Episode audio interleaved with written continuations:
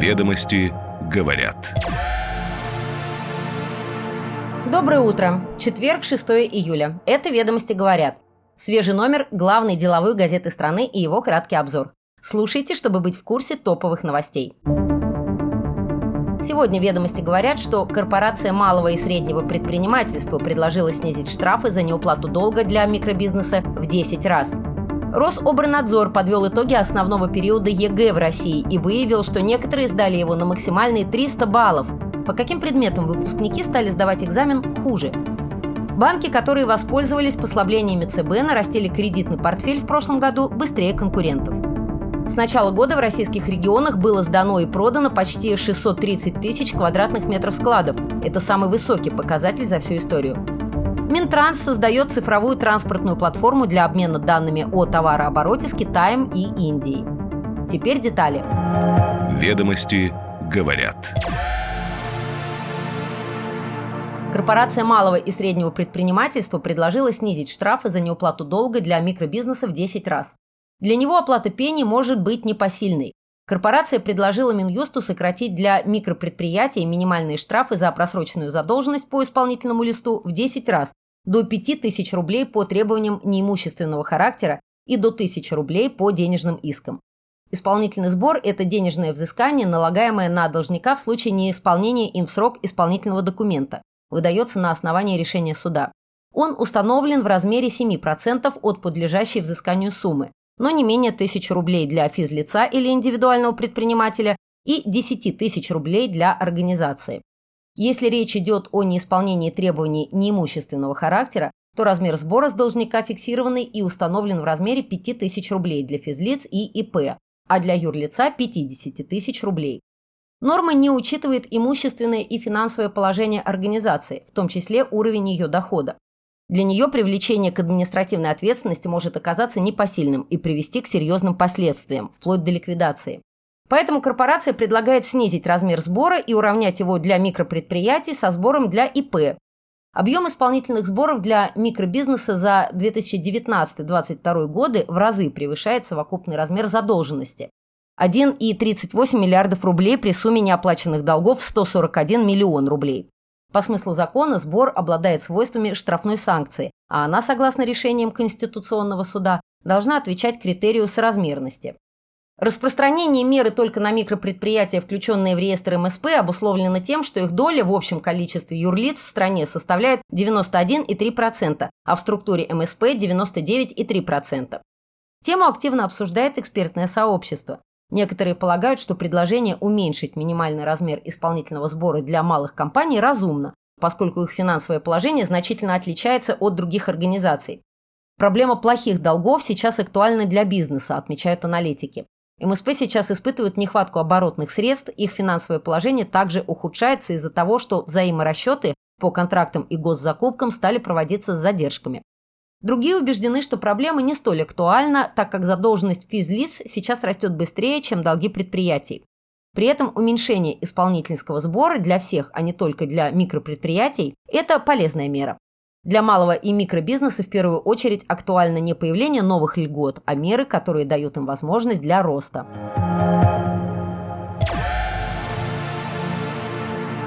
Рособрнадзор подвел итоги основного периода ЕГЭ в России и выявил, что некоторые сдали его на максимальные 300 баллов. Средний показатель упал по обществознанию, английскому языку, информатике, истории и профильной математике. 17 российских школьников сдали единый государственный экзамен на 300 баллов по трем предметам в этом году. Об этом сообщил глава Рособрнадзора Анзор Музаев на пресс-конференции, посвященной предварительным итогам кампании ЕГЭ. Он указал, что 456 человек получили 200 баллов по двум предметам, 7084 выпускника – 100 баллов за один предмет.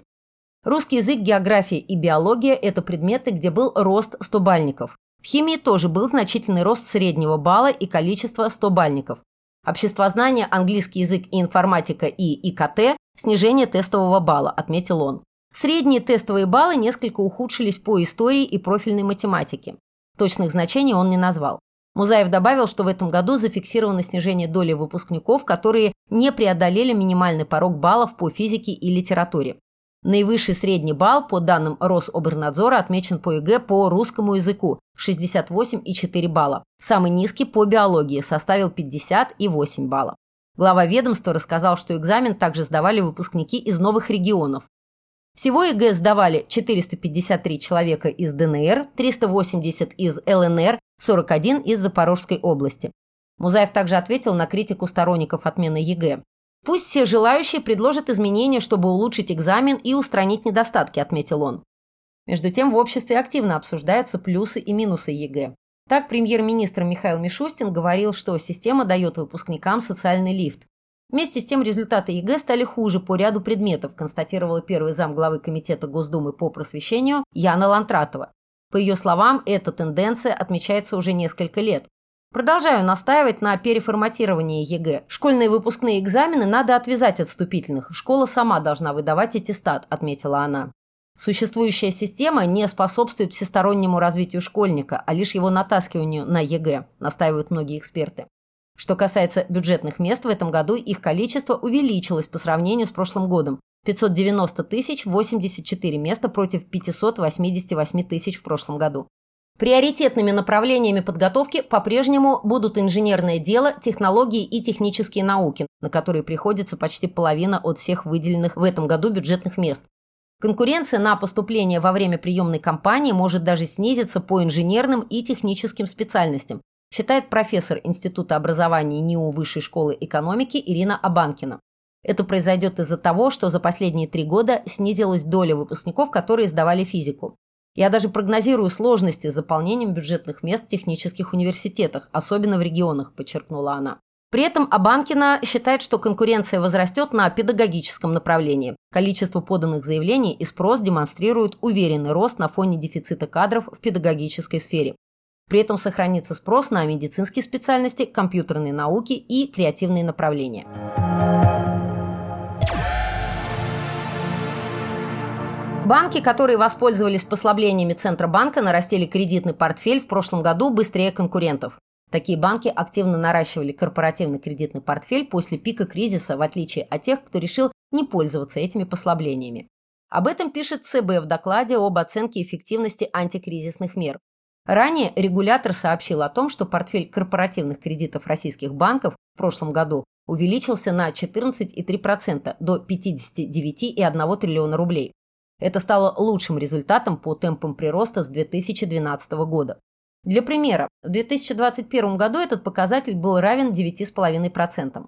Банк России вводил регуляторные послабления уже несколько раз в период кризисов. Причина – поддержка устойчивости финансового рынка и сохранение возможности кредитования. Для сравнения динамики кредитования до и после начала кризиса в 2020 и 2022 годах ЦБ отобрал 30 крупнейших банков по размеру рублевого корпоративного портфеля. Из этого списка регулятор исключил кредитные организации на санкции и дочки иностранных структур. Банки ЦБ разделил на три группы в зависимости от значимости эффекта воздействия меры на норматив достаточности капитала банка. В 2022 году в группу с высокой степенью влияния попало 10 банков, со средней – 9, с низкой – 11. В итоге у большинства банков, прежде всего с высоким и средним влиянием послаблений на достаточность капитала, в течение года после начала кризиса темпы роста кредитов оказались сопоставимы с докризисной динамикой или даже выше ее, говорится в докладе ЦБ. Таким образом, можно говорить о положительном влиянии регуляторных послаблений на кредитную активность банков в прошлом году, делает вывод ЦБ. За 12 месяцев прирост кредитного портфеля банков, применявших регуляторные меры после шока, достиг почти 30%, следует из данных индекса кредитования банков ЦБ в то время как этот показатель у организаций, не воспользовавшихся мерами, сократился практически на треть. В то же время следует учитывать, что использование послаблений не приводит автоматически к росту кредитования, отмечает ЦБ в докладе. Кроме того, по мнению регулятора, росту кредитования способствовали в том числе правительственные программы льготного кредитования. Банк России не раскрывает, какие именно банки воспользовались послаблениями от регулятора. Но, например, предправление Сбербанка Герман Греф ранее заявлял, что банк запасом соблюдает требования по достаточности капитала и не использует никакие послабления ЦБ для кредитных организаций. Доклад Центробанка может создать впечатление, что кредитование выжило благодаря послаблениям, но на самом деле причина в льготных займах через госпрограммы, подчеркивают опрошенные ведомостями эксперты. Во многом рост кредитования в корпоративном портфеле в прошлом году определялся двумя факторами – рефинансированием кредитов, ранее предоставленных российскими компаниями и иностранными кредиторами, а также ростом кредитования МСП, поддерживаемым льготными программами. При этом рефинансирование было доступно только ограниченному числу кредитных организаций, указывают эксперты. Банки с централизованной поддержкой имеют значимые бонусы, и именно среди таких банков много тех, кто долго и активно использует вводимые регуляторные послабления, говорят эксперты.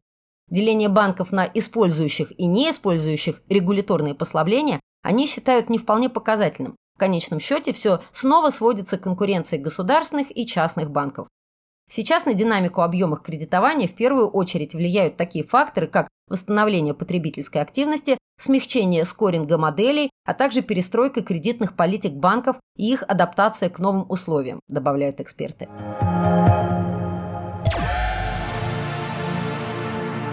С начала года в российских регионах было сдано и продано почти 630 тысяч квадратных метров складов.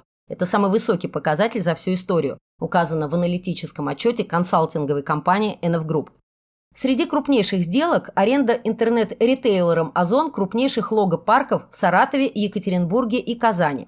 Кроме того, логистический оператор «Деловые линии» договорился в этом году снять 40 тысяч квадратных метров в индустриальном парке в Татарстане. Увеличение спроса на склады в этом году – это продолжение тенденции, которая началась еще в 2021 году, полагают аналитики. Активность на рынке складов во многих городах России будет продолжаться и дальше, уверены опрошенные ведомостями эксперты рынка. Развитие региональной логистики – ключевой приоритет компании, так как это позволяет быть ближе к потребителю и сократить сроки доставки, говорит представитель Озон. По его словам, с 2020 года объем логистической инфраструктуры у онлайн-ритейлера вырос в 6 раз, и компания не планирует останавливаться.